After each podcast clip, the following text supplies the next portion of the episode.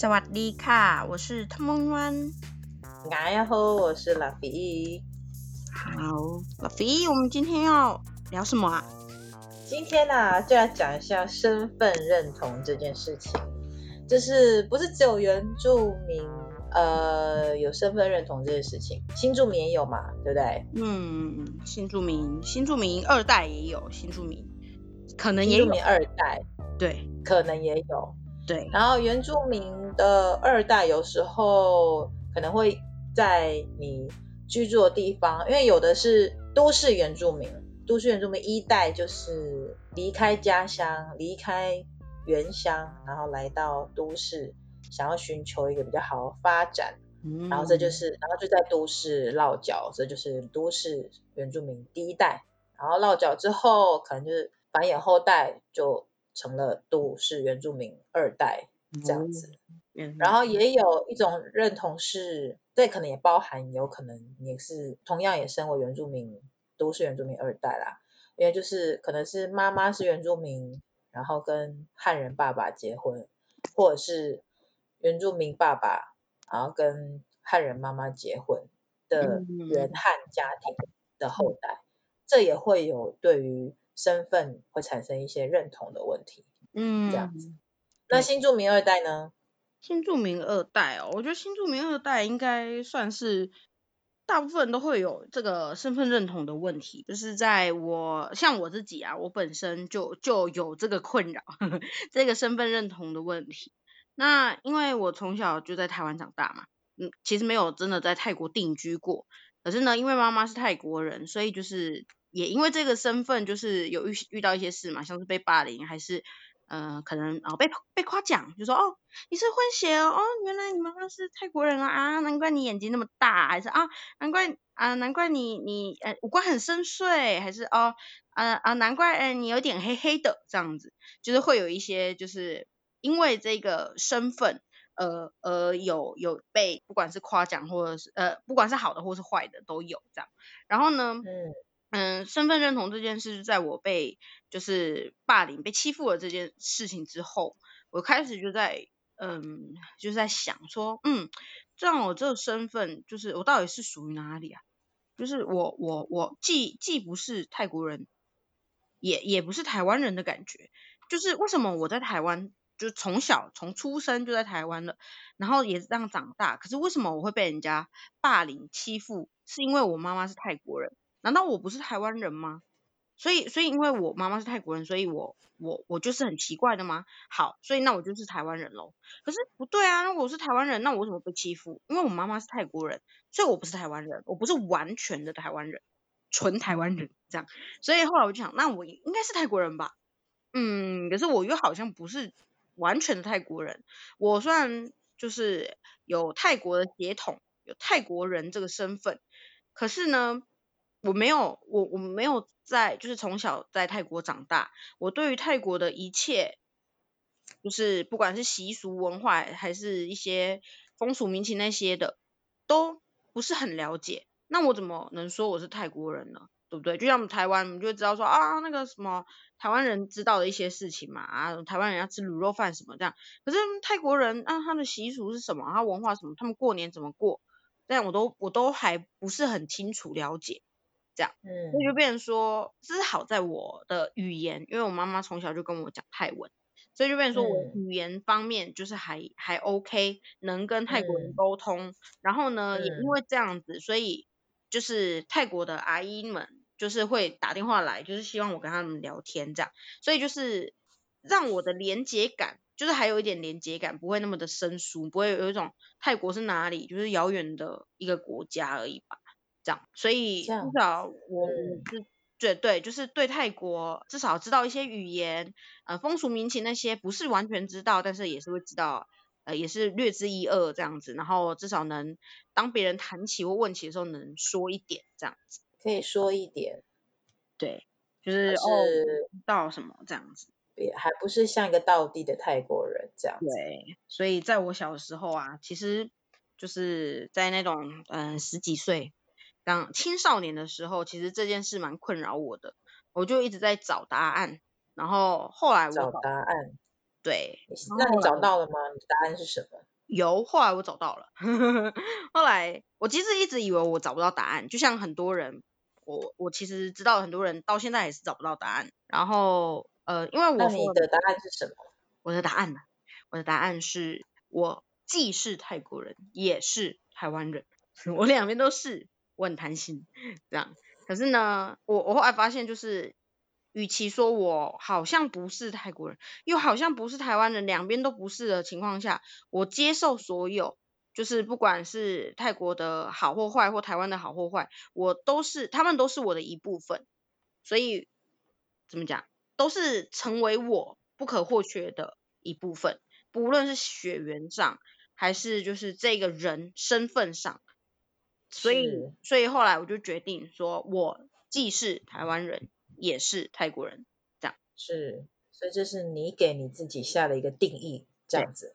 对，对，所以你寻求到认同，是你最终给了自己一个定义，就是你并不是两边都不是人，你是两边都是，嗯、你既是泰国人，也是台湾人，或者是反过来说，你既是台湾人，同时也是泰国人。嗯，没错。就是你给予两个方面都给予肯定了这样子，嗯，然后像我的话，我其实小时候还蛮常回，就是妈妈的故乡在台东嘛，鹿野那边，嗯，蛮常回去的。然后我爸爸是汉人嘛，就有时候也会跟我们一起回去，有时候不会。然后我爸其实他其实蛮开明的，他不太会有什么就觉得说。你是原住民，然后谁是谁？他不太会有这样，因为他从小给我的观念就是比较开明、开放，然后比较平等的。虽然说小时候有些地方并不太真的有那么有印象，可是比较大一点的时候，对于他的一些，他对于原住民的看法，也都觉得说，就大家都一样，都是住在台湾这块土地上的人嘛。嗯嗯，对。然后因为小时候回去，以小时候来说，第一我因为就是偶尔回去，可能就是放假放长假才会回去。嗯，然后你第一没有在都是充满着就是阿美族语言的环境下长大，你就听不懂嘛。好，第一语言不通，嗯、第二就是食物饮食也不合我的胃口。嗯、不过我要说的是，我从小就是一个很挑食的人。嗯，我就是，如果一桌子菜，就算我自己的家人煮的，我爸妈煮的，一桌子菜，就是都不是我要吃的，或者说这菜里面有葱，菜里面有姜，菜里面有大蒜，我整盘菜我就不吃了。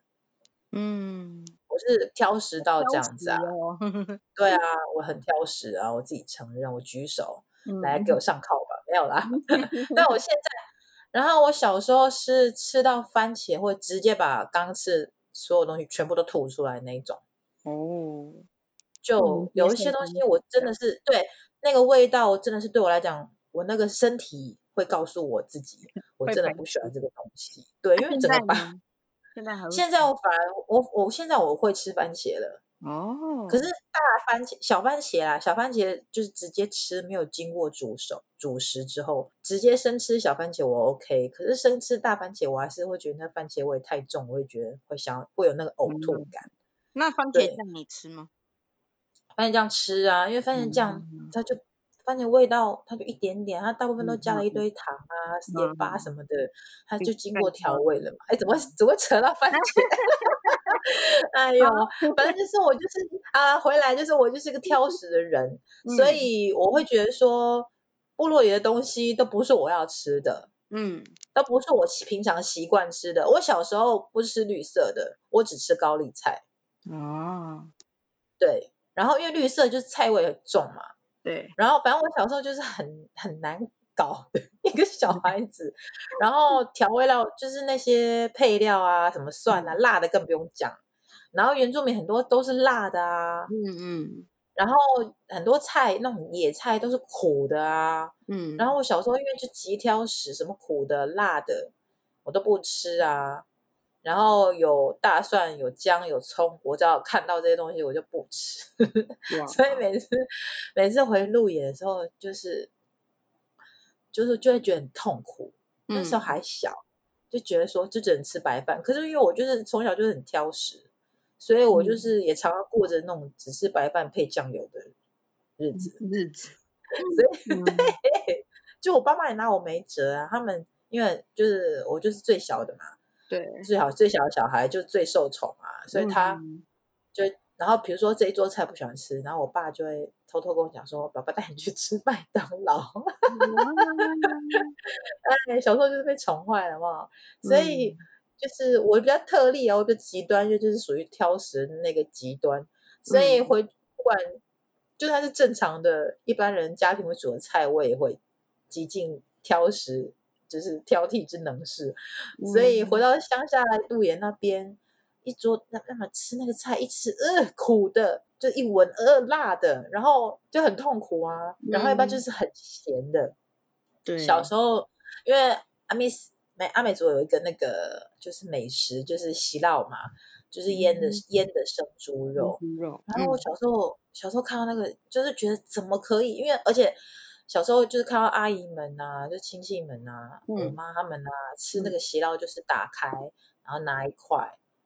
出来，嗯，然后就用那个水果小刀。哦，然后就直接，他就直接用手这样抓起来，然后就用那小刀这样割一块然后吃，然后割一块吃这样，哦，然后可能就配辣椒，然后配配什么蒜呐，啊，然后就是那些我因为我小时候闻到那个生的蒜、大蒜或者是蒜苗。嗯、辣椒或是姜，我都觉得太刺鼻了。嗯，我都觉得很可怕，所以我小时候觉得我的阿姨叔伯们 都很可怕。可怕为什么都爱吃这些东西？哎，又辣，然后又呛的那个味道，对我、嗯、对我小时候的我来讲是很可怕的。嗯，然后去的时候，可是然后我的个性又比较比较偏向。就是大家对汉人的印象就比较含蓄一点，嗯。嗯，然后相比部落的小孩子，我就是就是那个比较安静的，嗯，然后点点，然后安静，嗯，然后感觉好像体力也比较差，嗯，然后就没那么活泼，然后因为原住民的，就是大人们都比较喜欢活泼的小孩子，嗯，然后部落小孩就是很活泼嘛，就是活泼的代表。嗯，对。然后，然后他们有时候就会，就是你会，你会感觉到大人就觉得你这个白浪的小孩是怎么，就是都跟大家格格不入啊。嗯。然后白浪就是原住民对那个汉人的称呼。嗯。对。然后他就觉得你是这个白浪的小孩是怎么，就是有时候就觉得说他们就是看我就是跟其他小孩格格不入，就不太能玩在一起，然后跑也跑不追不追不上人家。好问。然后。在 跑不赢啊，赢然后每次玩游戏，可是就是对也不赢，也然后就是跟在后面，就像跟屁虫，嗯，就是但是又要跟小朋友玩，然后就是人家跟屁虫，嗯，所以我小时候就是好像曾经有个外号，就是就是叫我就是跟屁虫这样子，嗯，可是其实我有一段蛮长的时间，以我的人生来讲。以我在部落待的时间来讲，那已经算是最长的了。就是整个暑假两个月，嗯，都待在鹿野，然后是住在我大阿姨家。我大阿姨跟我大姨丈，那时候我妈可能因为工作还干干嘛，我不晓得。反正我就有印象，小时候曾经有一段时间是待在暑假，整个暑假哦，不是说就只去玩一个礼拜那种，整个暑假两个月都在、嗯、待在那个大阿姨跟那个大姨丈家。嗯，然后那时候。我因为他们最小的女儿，我那时候待在那边的时候，我的表姐那时候是他们最小女儿，表姐好像是高中吗？嗯，就还没有离家啦，就好像国高中吧，好像是吧。嗯、然后因为就是他们家有钢琴，然后她四个女儿都会弹钢琴。可是就是最小的女儿，就是我那个师姐弹的最好。我我也有比较有印象，就是他下了课回到家，然后他就会教我弹钢琴。嗯，可是就是因为呃，因为你整个暑假待在那里，可是并不是整个暑假就是亲戚的小孩都会都会，都会待在那边啊。嗯，就过了一段，就是有点有点无聊。又又听不，然后听着你听不懂的语言，然后就这样子，嗯、其实也这样生活两个月。嗯，对，然后因为那时候比较小，那种小学三年级左右嘛，其实我真的想不太起来。我只知道我现在的印象就是只知道那个表姐会教我弹钢琴，嗯，她会跟我一起弹钢琴，然后可能唱唱歌啊，然后可能从早到晚的生活，实际上的细节我真的都不太记得。然后我只记得台东的夏天很热。嗯因为台东其实比较干燥一点，比起花莲比较干燥，嗯、然后就觉得又干又热，对，嗯、对。然后那个是我这辈子待在部落里最久的，就也就两个月。嗯，那比起那些从小出生在部落长大的，可能到了十几二十岁才离，因为可能工作还是。就学的关系才离开部落的，嗯，就是比较所谓的，就是部落原乡长大原住民来讲，我对他们来讲是原住民吗？嗯，因为我长大了一点之后，我才慢慢的去想，我什么是原住民，什么样才是原住民？是我冠了妈妈的姓，然后身份证上、户口名簿上面上面有注记我是平地原住民，所以我就是原住民了吗？就这样吗？就这么简单吗？然后我就一直在追求身份认同这件事情，嗯，然后我其实也常常拿拿放放在我脑袋里面想这件事情，说我到底怎么样才是原住民？嗯，然后因为我爸是汉人嘛，那我要怎样才是一个？其实我有两个身份认同，嗯，因为我的台语并不是讲的不是很好，你说要些那种俚语啊，一些。台语的俚语啊，我完全就不懂什么意思。可是那些俚语都很有意思，嗯。然后我听是听得懂大部分普通的对话，比如说你吃饱没啊？你好吗？嗯、啊，这个要放在哪里呀、啊？哦，我跟你讲啊，就是普通那种八卦对话。你如果要再讲更更深一点，比如说俚语，然后更更怎么样一点，那我就真的不懂。没有办法。嗯，对，然后我讲的话是可以讲，但是就是会没有那么流利，嗯，然后就要去想一下那个音，因为你平常没什么在用嘛。对。可是因为就是我妈还蛮厉害的啊，我妈她就是跟我爸结婚之后，嗯、她就很自豪，因为她就被我婆婆呃不是被我婆婆，被她婆婆笑嘛，就是我的奶奶嘛。嗯、可是我因为我。我的爸妈比较晚生我，所以其实我都没有见过我的任何祖祖父母辈，不管是爸爸那边的还是妈妈那一辈的，是妈妈那一边的祖父母都没有见过，就早就已经先逝了。然后，哎、嗯，可以用先逝吗？就是我觉得越大，为什么一直越怀疑自己的华语是怎么好像退步了？好，先逝好像要到九十几、一百。才可以说哦，九十对嘛？对，我刚刚就是讲完，就觉得说，嗯，是不是好像不能这样用？我不晓得，因为我好像我奶奶好像我奶奶好像没有活那么久，我也忘记她几岁就过世了。嗯，八十几嘛，还是七十几？哦，那忘记了。反正就是我我出生之前，他们早就已经过世了。嗯，我妈妈她很自豪，三个月内，因为被她婆婆呛，也就是嗯，我奶奶奶呛说。就是你这个你这个环娜不会讲台语这样，嗯，因为以前嘛，就刚嫁过去，然后大家叫原住民环娜还是很正常的事情，对，然后所以他就被激到，我就学会，就是短时间内学会给你看，然后结果他三个月就学会，哇、嗯，然后下次就跟她跟她婆婆见面之后，就会就会讲台语了，然后她婆婆就整个嗯吓到，然后就会比较就不不不敢再。在讲他什么那种冷言冷语、酸言酸语的事情。嗯，是哦，对。然后因为我自己的话，我就一直，然后我也算是都市原住民二代。嗯，因为我爸妈后来就到桃园，我们就搬到桃园那边，因为我爸妈工作关系。嗯，所以这样子应该也算是都市原住民二代吧。对。然后虽然后来我自己选择了又又回来花莲。可是这身份认同的事情，它一直常年来都在我脑袋里，就我会一直想说，我到底要怎样才像一个原住民？因为我每次，因为我长得就不像，然后因为我讲话，嗯、我小时候讲话是更夸张，所有人都以为我是外省人后代，因为我妈就，因为我妈那个年代哦，嗯，因为我就我就其实我是七十四的嘛，所以一九八五。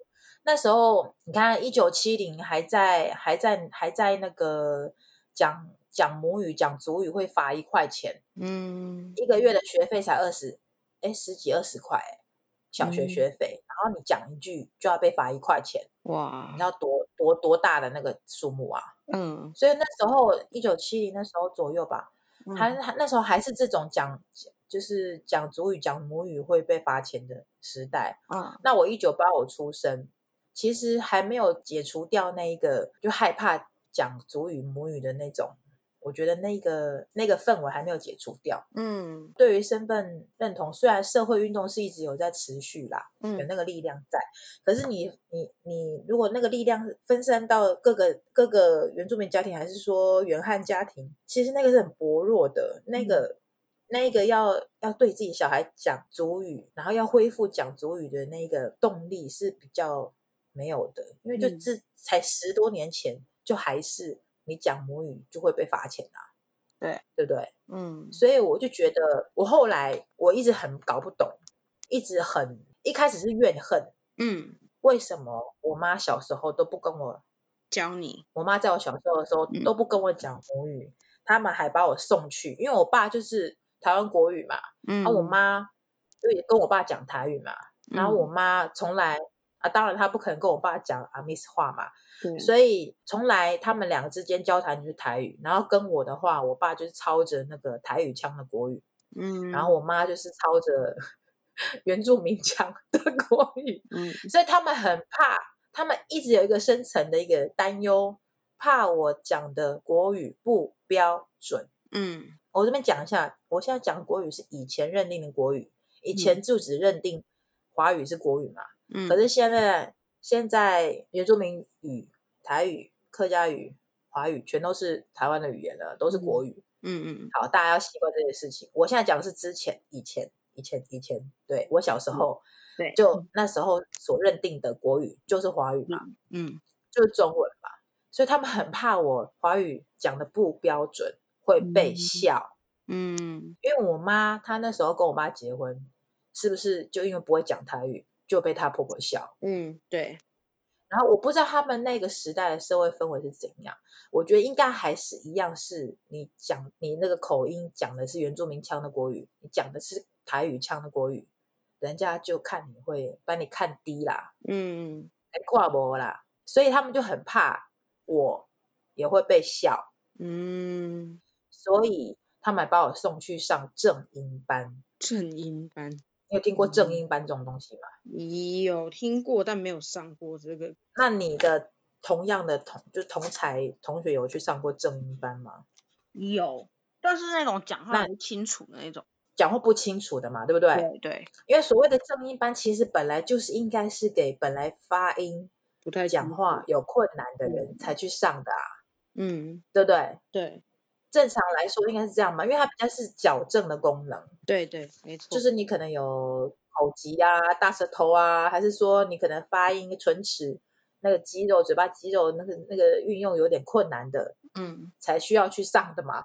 嗯、可是在我那小时候，那个流大家都很流行上正音班。嗯，老师是谁？肯定就是外省人。对，我那时候正音班补习班老师就是外省人。嗯，的后代。对，所以那时候我的小学的时候还在要求说要字正腔圆，讲话要字正腔圆，嗯、讲话就是还在流行那个北京腔啊，嗯，还在流行说那个嗯跟嗯要放的发发的很清楚，嗯嗯，就是你不可以把嗯发成或者一嗯，然后有的有的是一嗯的那个韵嘛，对不对？嗯，那你不可以把它发成一嗯的这个韵哦，所以就是。就因为上这个正音班，我妈就觉得说我可能就不会被欺负了，而且这个是我小学一二年级就去上，哦、嗯，对啊，所以就因为我的讲话口音，所以让很多人觉得，嗯、然后我的脸又长得不像原住民，对，所以让很多人直接对我的印象就是觉得我是，啊，连问都不问，他们就是觉得心里就是帮我分类成是外省人的后代，嗯，直到我自己讲出来说，其实我。妈妈是原住民，然后我有原住民的身份，他们才每一个每一个，我跟你讲，百分之九十九点九，嗯，不敢说百分之百啦，嗯，我所遇到的都很惊讶，你是原住民哦，不像 啊，你知道这个不像，你看起来不像，不像这两个字困扰我到现在。嗯，然后所以我才我才所以我刚才会说我常年的一直在想说我怎么样才会像原住民。嗯，因为我就是长得不像，可是后来比较大、比较成熟之后，你就会用一种自嘲的方式。对啊，我长得不像啊。嗯，对，但我是。对。然后我之前去上课的时候，教授有在那个课堂上有秀出一张照片。嗯，就是以前那个日本的人类学来台湾研究原住民的时候的一些资料。嗯，它就是有两张那个脚丫、脚掌的对照图。嗯，然后一张的脚掌，因为用讲的有点难去描述，我就直接用讲的啦。嗯，因为你就不能不能够没有，我们不是影片，就不能够让大家用对照的。我用讲的，就是一张是大拇指到脚掌哦，大拇指到小指，嗯，脚的大拇指到小指是呈那种，就是有点像山坡这样，像斜的，很顺的，大拇指最长。然后慢慢小拇指就这样递减，是这样成很平顺的这种斜坡这样。嗯。然后一张图是大拇指嘛，然后再来就变成食指，脚掌的食指，对，是比较凸出来的。哦。有点像是这样，有点像一个小那个三角的那个尖尖有点像。所以食指，嗯嗯嗯。对，所以食指是最长的，然后再来递减，然后就是这样慢慢往下。哦，所以那时候教授就问我们说哪一张图，他就先问我们说哪两哪那两张图有什么不一样。嗯、然后我一看，我就看出来了，因为我的脚就是长那样子，嗯、我的脚就是那个食指脚掌的食指比较长，比较长，比大拇指长，是凸出来的。嗯，然后我就说，我就直接讲啊，我说那个有一张图的那个食指脚趾的食指比较长。嗯，然后他就说对，教授就说对，你知道为什么吗？这就是。他就是调查之后，因为他那时候是体质人类学，就调查说原住民，嗯、他是说原住民的脚百分之九十以上都是第二只手指，第二只脚趾头比较长。哦，然后你知道在那一刻我多开心吗？你被认同了。我心里，我心里，对，我心里有一种被认同的感觉，我超开心的。嗯，然后我我认出来的时候，就看到说。我的脚也是那样子，然后再经过教授这样讲，是原住民百分之九十以上原住民脚都这样。然后，但是教授有补一句话啊，就是说，如果你的脚没有这样，你也不要觉得说很难过，嗯、不要去回怀疑，回去问你爸妈说你到底是不是原住民。嗯、教授有补这一句，可是教授一讲出来，就是原住民脚都是长那样的时候，就跟因为汉人的脚就是大拇指最长，嗯、然后再接下来其他都递减。对，那时候多开心啊，真的。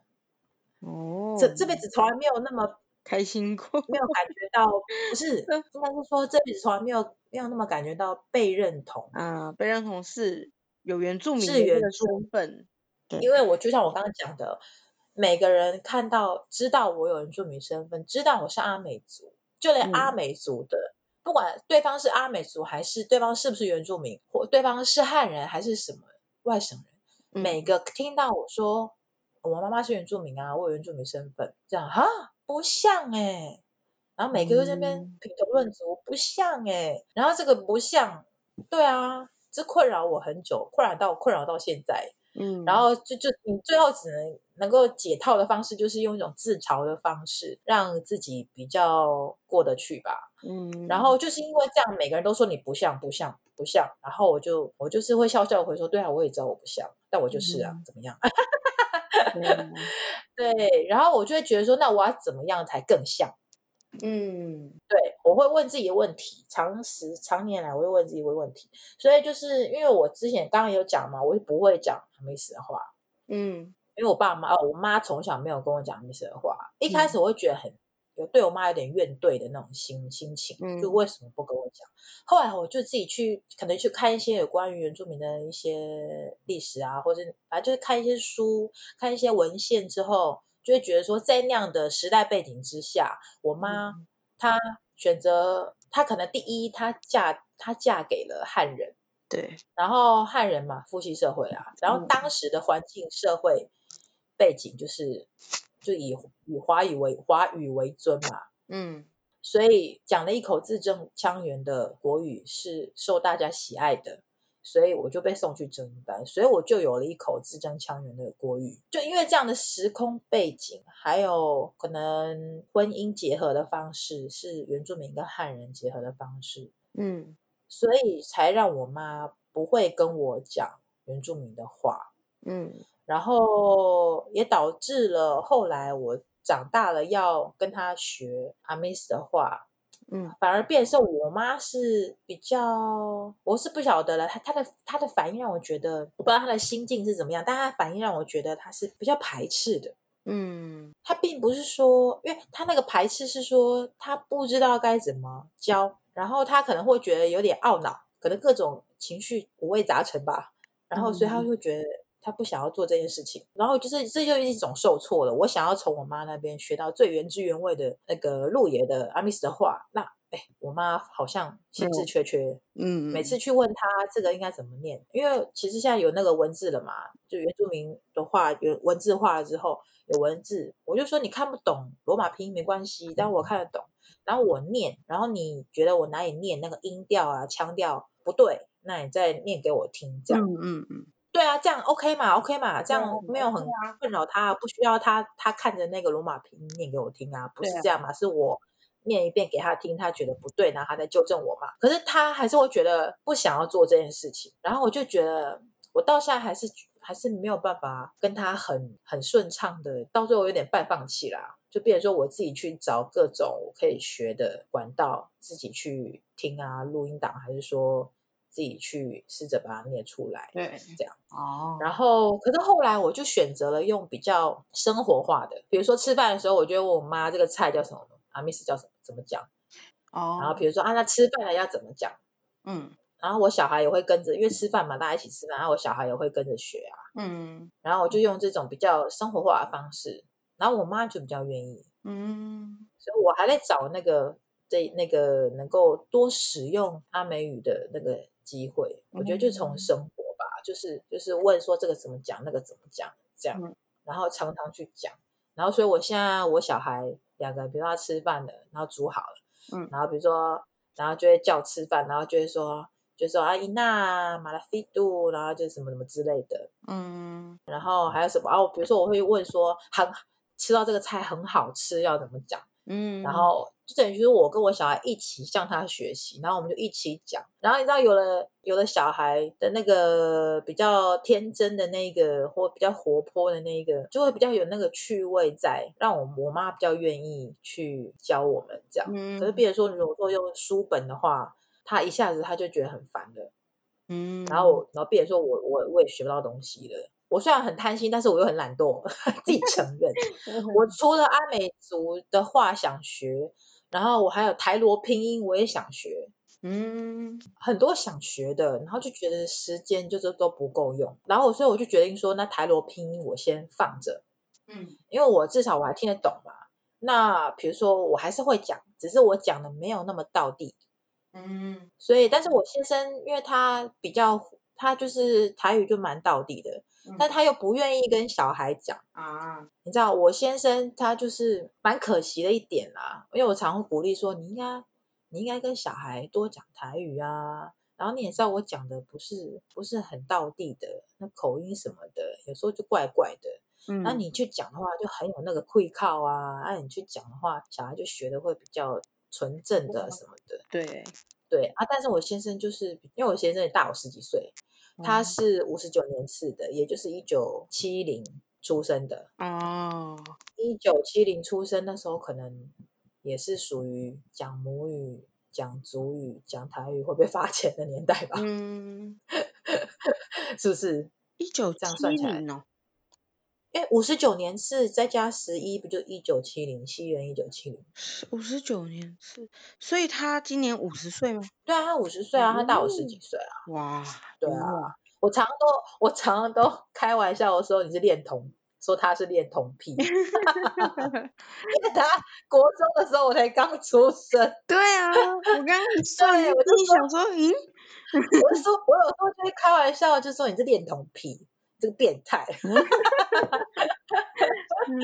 原来好啦，然后其实不承认自己恋父情结嘛，然后还要硬要把“恋童癖”这三个字 套在他头 上，有没有自己恋父情结？所以啊，所以我就觉得他那个年代就更难了。对啊，因为他也是，我觉得他应该也是属于就是有经历过那样子，那可能那他妈妈我婆婆就更不用讲啦，嗯，就肯定也是。所以我觉得这个这种以某一个语言为国家语言，这种独尊某一个文化，虽然它现在依然是，比如说汉人文化，依然是现在主流社会文化，可是它其实后。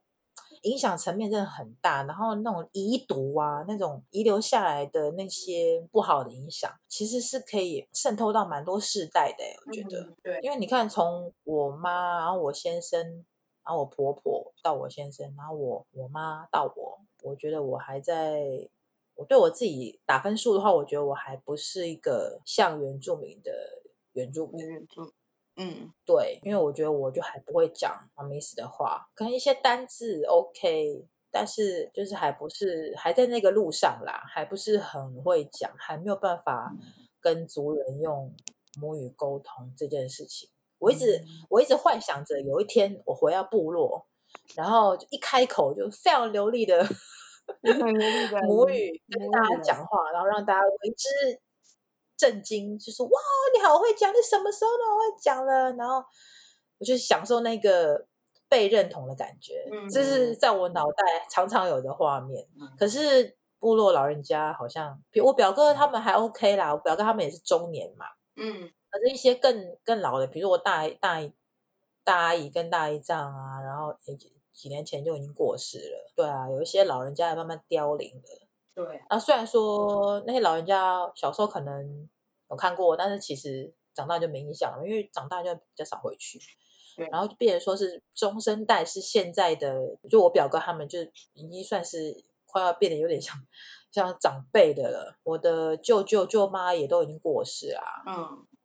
所以当家的变是我就是表姐这一代了嘛，就会觉得说想要实现我脑中那个画面，你知道吗？对。回去丰年祭的时候，哎，东东然后就没有回来啊，然后。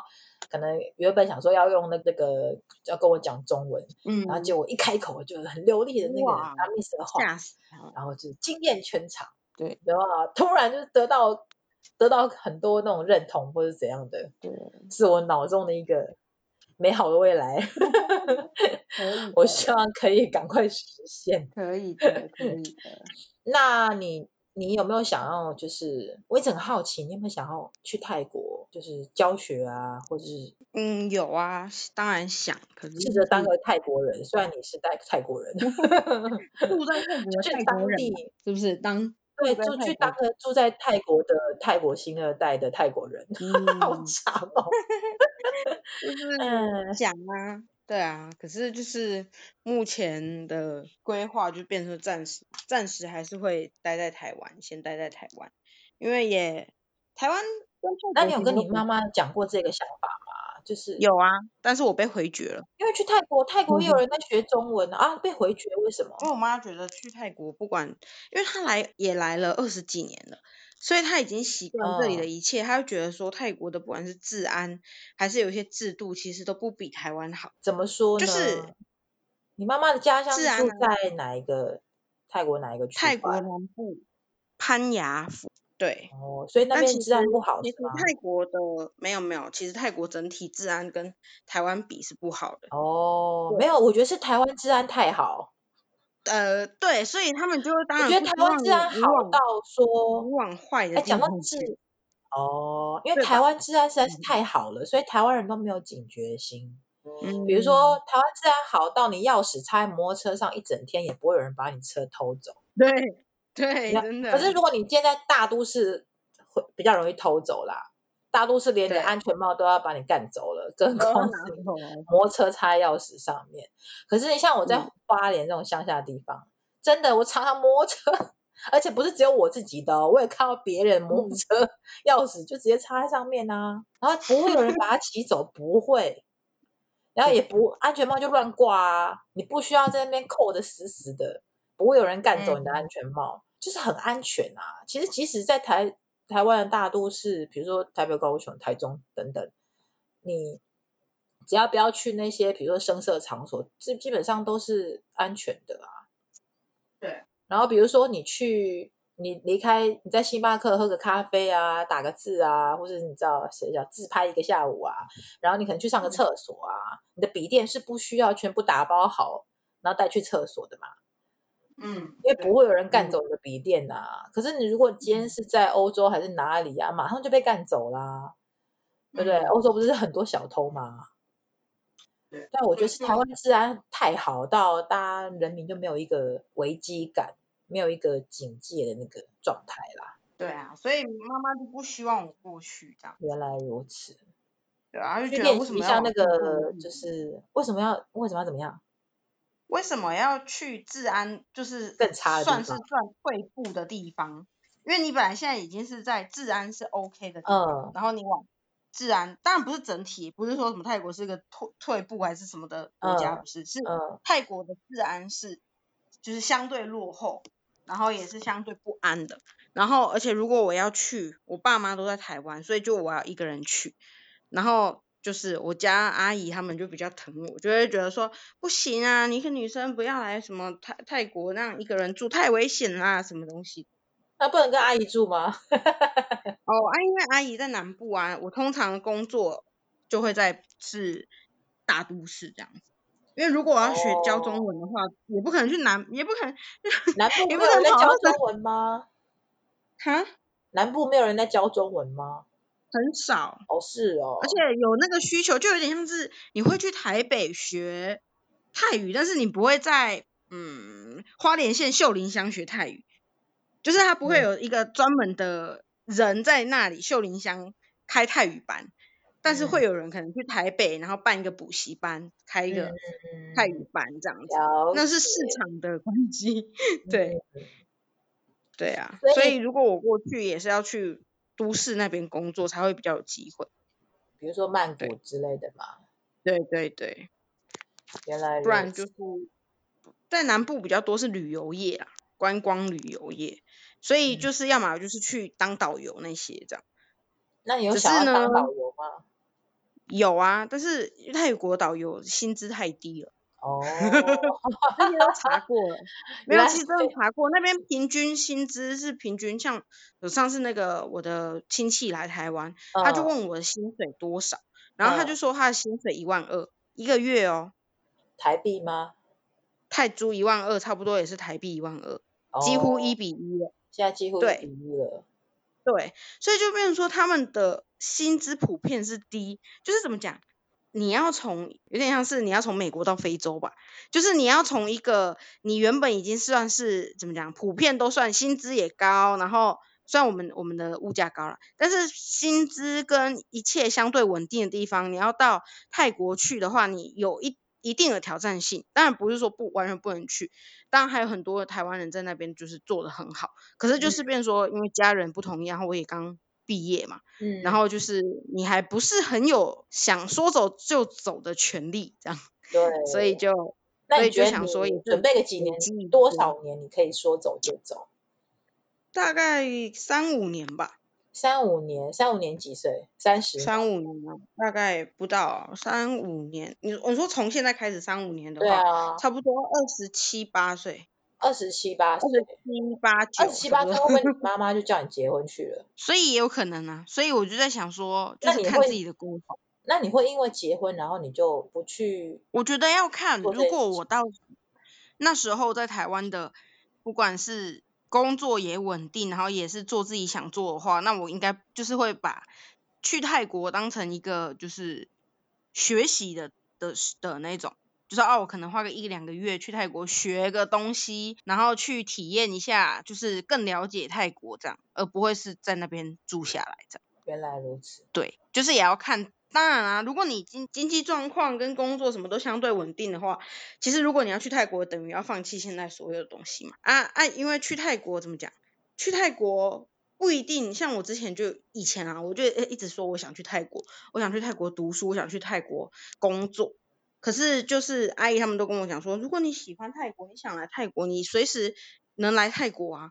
可是你不一定要在那边常待，就这是，这是阿姨跟我说的哦。所以其实也是怎么讲？所以泰国自己的身份、身份认同那些啊，还有整个涵盖太多东西了，不是说想走就走或什么这样子。嗯。而且我现在也在台湾教泰语啊，所以薪资也算是，就是整个整个算是很 OK 的，对。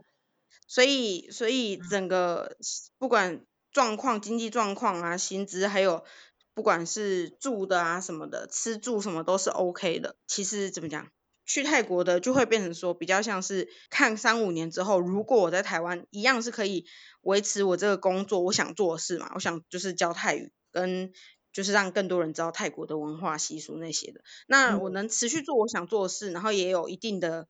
就是稳定的工作，就是能完成梦想又能填饱自己的肚子啦。这样的话，我就会待在台湾。这样，嗯、如果在台湾不行的话，那我就可能会去泰国完成另外的梦想。这样，嗯，对，就是这样。嗯、哦，好，那就是啊，你刚刚说你其实给自己下了个定义，然后你就比较 OK 了。你的给自己下令、嗯、下的定义是说，你两边你都属于，呃，嗯、是属于泰国。人，你也是台湾人，你这是你给自己下的定义。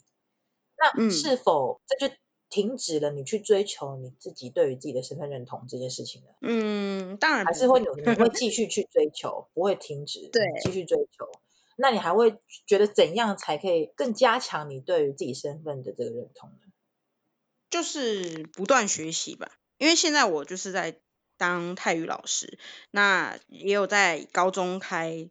多元选修，诶，就是泰语课。那那个就是会有各种的，不管是泰语的文化习俗，然后还有一些诶美食，然后饮食习惯，然后还有文化差异，台湾跟泰国的文化差异，然后还有泰语啊，泰语就是泰语的部分生词，然后。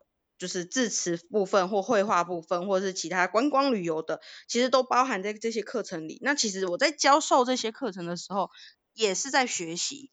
那因为我刚刚说我身份认同就是最后是觉得自己是台湾人，也是泰国人嘛。那那好在就是因为我妈妈从小就教我泰语，所以变成说我我比其他的跟我同身份就是新住民二代。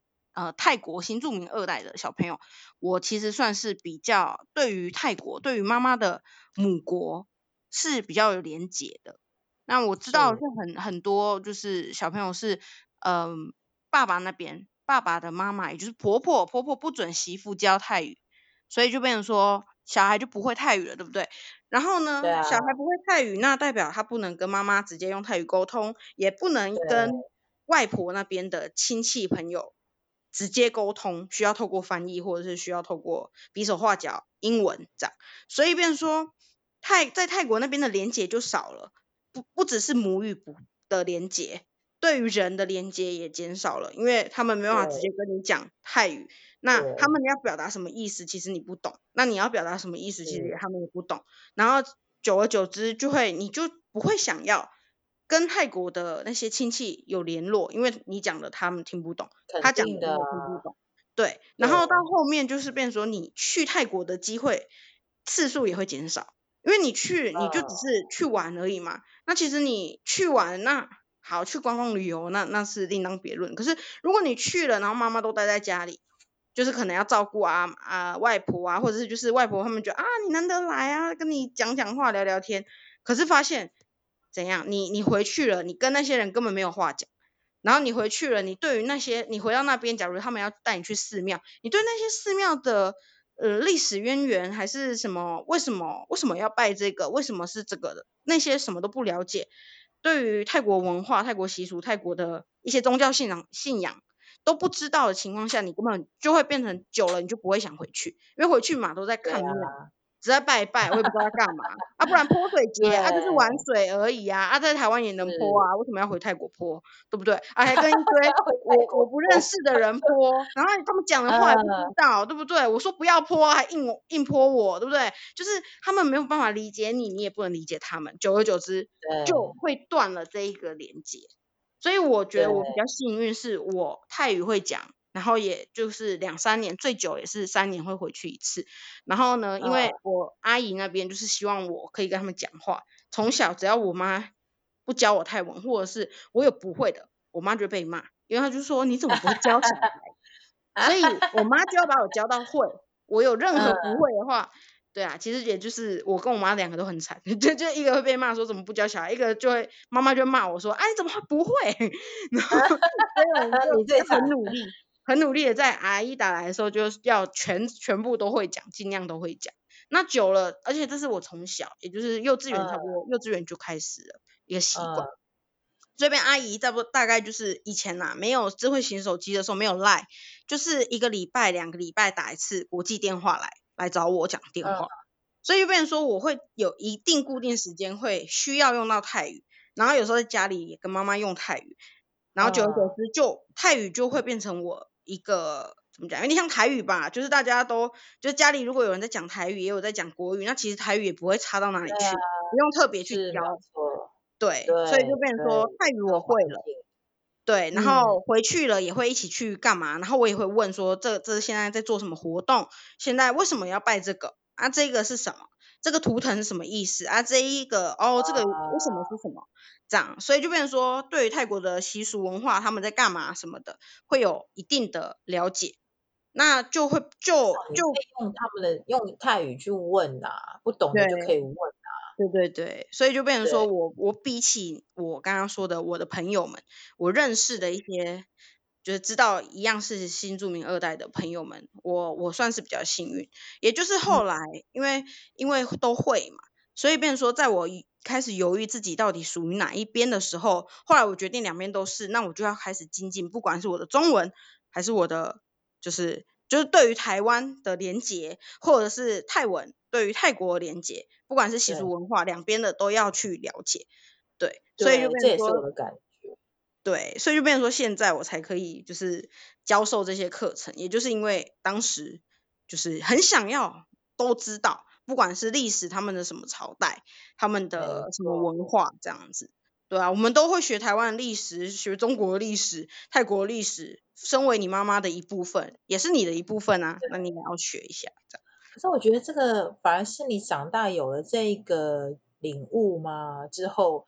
你会自己去想办法把这些都是吞到肚子里去，然后把它塞到脑子里去。可是这个动力是是好的，我觉得，嗯，就是它可以加强你跟不管是哪一边的连接。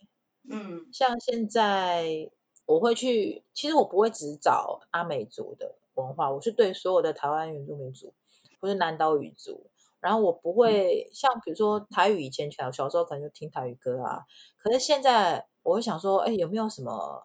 比如说台语诗或是台语的文学，所以我就我刚刚讲，我想要去学台罗拼音嘛，但是我觉得先搁着，我觉得我应该先，因为我已经会算是会讲的台语来讲，我算是会讲的，那我可能就是多去练习它，把它讲更好，或是多听，可能因为台语新闻我至少还可以听个一半懂，因为有一些它用字你可能没听过的，你还是要去熟悉一下。那阿美阿美语是我完全不懂。除了什么你好啊，谢谢啊，然后什么伊娜啊、哇妈之类的，那些简单的词汇，会到几个而已，然后可能一到十还不太会数得出来嘞。对啊，所以我觉得我目前就比较急迫就是阿美语。然后像刚刚我听到你讲，我觉得阿姨，你的阿姨真的是你学习泰语的一个大贵人。对，就是就是妈妈，你妈妈，你妈妈可能会觉得说，你妈妈反而可能会觉得说啊，我都嫁给台湾人了，啊，就不是应该讲台湾这边使用的语言嘛？然后可是却有一个自己的，嗯、是姐姐还是妹妹？嗯，是你妈妈的姐姐，是姐姐。但是妈妈自己本来也没有想要放弃，因为我妈妈其实一开始就是主动教我，比起其他的我知道的是，不管，因为我们家是刚好是没有跟阿妈、阿公、阿妈住。所以没有，就是长辈有长辈的压力，有压力。但是其他的不不管是有没有长辈压力，这是一点嘛。有长辈压力不能教，但是其实有时候，是有时候是另外一半的压力啊，对另外一半不准你，或者是妈妈其实自己不想教。对哦，对对对对，可能比较很懒惰啊。我为什么还要花力气教啊？一堆问题，的小屁孩。其实教这个事情是是就是你要让他先。有个沉浸在这个语言的环境里面，就是你要跟他说啊。对啊，但就是跟他说，不想说了，对啊。对对对对。所以有很多原因，不管是长辈啊、另一半，还是自己不想教，也是一个原因。对，对啊，我觉得说，不管是你妈妈还是你阿姨，都是都在于要保存你的泰语能力，要让你保有你的泰语能力这个事情上是很大的注意，是也是很大一个动力。你还要 push 你嘛，从幼儿园就是逼你要讲电话，一定要会讲，不会讲被骂。应该是更小，对，可能更小，你就没有印象了。对啊，从你会讲话开始，你就是要会讲泰语。然后我想要讲一个，就是我以前在桃园的邻居，楼下是杂货那个杂货店的那个老婆是越南籍的，然后他的小孩子很聪明，因为他小孩子就是然后商人的小孩都是聪明的。而且很那个把写就厚哎，那个很会看人脸色。然后那小女孩真的很聪明，然后聪明到我觉得她有点讨厌。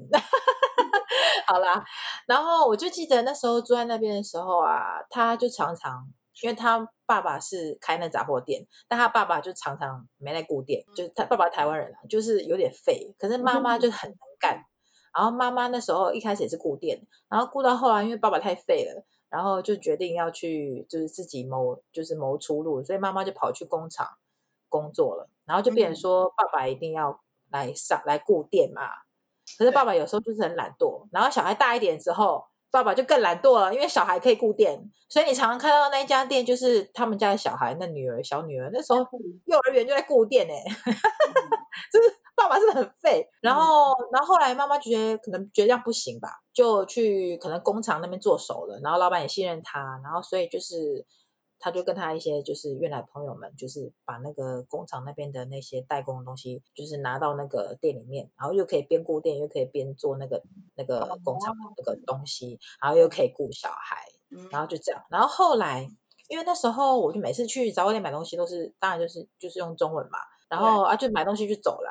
然后后来，嗯、等到那小孩那个小小小学的时候，我才有一天突然听到他跟他妈妈在讲越南话，非常之流利。哦、然后我才惊惊讶说，哦，就是会讲越南话哎，而且就是还有点像吵架那种感觉。然后我就说嘛，那个他他那小孩真的很聪明，聪明到让人家很讨厌，就是 他就是很小大人，你知道吗？嗯，对啊，很精的一个小孩。然后现在后来。可能后来因为小时候比较皮，然后后来长大之后，长大之后就还蛮落落大方的吧。对，因为后来我们就搬走了，啊后后来他们就杂货店好像也没开了。然后听说就是越南的那个妈妈就回去家乡开店，然后就变成说，因为那小女孩就长大，就可能小学那时候啦，搬搬走之前，那时候她已经快国中了吧。然后就变成是一样，就是爸爸跟女儿就是在那边开店。然后那时候就觉得，你怎么那么长时间没有看到他妈妈？因为虽然之前有去工厂上班，但是偶尔还是会看到他，就是在店里面嘛。然后一问之下，哦，原来他就是回去，就是存了钱，然后就回去越南开店。哦、就是你看，有这么精明能干的妈妈，就是精明能干、很漂的女儿啊，只是爸爸废了点这样子。然后再来就是我想讲，就是我之前在大学的时候，因为就是有那个作业的关系，访问到了一个。就是印尼籍的妈妈，然后那时候访问的时候，我就问她说，就跟她闲聊说，你有没有就是跟你小孩讲印尼话这样？嗯，然后他就说没有，因为他先生不让他教小孩印尼话。对，我就那我听到就很气愤啊，凭什么要请凭凭什么这样干预？但是后来想想，就是说就觉得说，就是嗯，这也是人家就是的家务事。但是其实我觉得说。其实，可是我会觉得说，说哈这样子，然后我那时候是比较委婉，然后这不是很可惜吗？然后，然后就是就是现在不是学校也在教那个东南亚的话，印尼话什么的，嗯、就是搞不好学校也可以学啊。嗯、然后后来我就问他说，那他先那先生是讲跟那小孩讲，因为先生是先生是好像就是讲台语的嘛，闽南人的吧？嗯、然后他就说，那你先生有跟小孩讲台语吗？然后他就说没有啊。也是，然后我就说呃，然后我就说，因为那时候就是学校不是可以选，你要选台语还是国语还是啊不，你要选那个本本土语是台语、客语还是原住民语还是什么新住民语，对不对？对对。然后我就说，那你小孩学校就有那你可以让他去选那个啊印尼话，然后他先生一样不准哦。然后我就说，那他，然后他就，然后他他也不让他上台语课哦，很奇怪的先生是不是？对啊。然后我就说，然后他也在家里也不跟小孩讲台语哦。嗯。然后也不准自己老婆跟他小孩讲印尼话哦。哇。我觉得这这先生是超奇怪的啊。嗯。对啊，所以我就说，就是我就是有点呼应到我刚刚讲的，就是那个。尽说母语族语，那个就是什么新国语运动啊，是是这样称呼吗？就那个遗毒啦，是是好几代的。嗯、你看到现在，就是先生就会觉得说，不要让小孩，虽然老婆是印尼籍的，嗯、但是不要让小孩讲印尼话，不要学印尼话。嗯、然后自己明明就会讲台语，然后学校有开台语课，嗯、好，你不让他学，去学校学印尼话，那让他学台语嘛？不要，我自己会教。然后但是跟小孩子讲。华语不怎么好笑。对啊，到底在干嘛？对啊，到底在干嘛？就是很可惜啊。嗯、我觉得如果就是像你妈妈、你阿姨这样 push 你，然后把台语学好，从小就是让你有那个环境，那真的是比你后来用书本借由书本借由文学那个，那个就有点像在学英语的那种感觉，嗯、就在学外语的方式。对，对，那个真的很慢，因为我自我自己正在学，我自己知道，就是像在学外语，像在学英语一样，那反而是比较没有效率，然后增加那个痛苦的感觉。对啊，反而会不会让你讨厌了这个语言？这个又很难讲了，对不对？对啊，对啊，嗯，那我们今天就也聊了蛮多的耶。对呀、啊，有关于身份认同这件事情，说了好多我们的故事。所以。你会觉得说身份认同是要一直追求到你到你年纪大为止吗？你会觉得有一天会追求到极致，或是追求到一个极限吗？嗯，会觉得说这样可以了，我已经是很认同我自己了。嗯，我觉得心理认同就是认同了。嗯，对，你也不需要人家认同嘛，对不对？不需要得到别人的认同。嗯，所以当你自己觉得你。够了。假如你学的够了，或者你觉得你得到足够多了，嗯、然后你会的够多，或者是你就觉得我就是了，从现在此时此刻这一秒我就是，那其实就是你自己对于这自己的身份认同就已经得到了，不用再追求这样子。对，嗯、啊，因为当下也就是我其实因这样子来讲，应该也就是在国小那之后，在自己探索自己之后，然后觉得自己是两边都试了之后，其实我已经就是。认同了自己了，这样子。嗯，对。对有时候这个问题，放诸其他的一些烦恼啊，或是一些一些一些情况来讲，就是要往往内，自己要不断去反刍这些事情。嗯。然后自己要先喜欢自己这个身份吧。对，你才有办法去认同，自己接受、喜欢、认同。对，自己要接受、喜欢，才能够去认同。对，然后你才可以去拥抱这个身份。对，这个身份才不会让你给你带来困扰。嗯，这个身份才会让你觉得自己身为这样是自己，自己是很骄傲的。对，对，我希望说，所有的不管是你，不管是都市原住民的二代，还是你是原汉家庭的。后代，还是你是新住民的后代，我希望你能都能够喜欢自己的身份，接受自己的身份，拥抱自己的身份，嗯，然后进而去认同自己，对，会让自己比较开心，嗯，然后希望你能够以自以你自己的身份为傲，不要觉得说它是你人生的一个阻碍，嗯，对，因为我们是台湾的社会是多元的。我们要拥抱自己的文化，还有身份。嗯、对，今天就到这边喽，感谢大家的收听。就 say goodbye，say goodbye。以后音乐就我自己唱歌就好了，没有啦，自己唱 唱起来。好了，Yeah. 那今天就到这边了。好，好，那。下次再见了，对，大家拜拜，สวัสดีค่ะ，阿拉勇。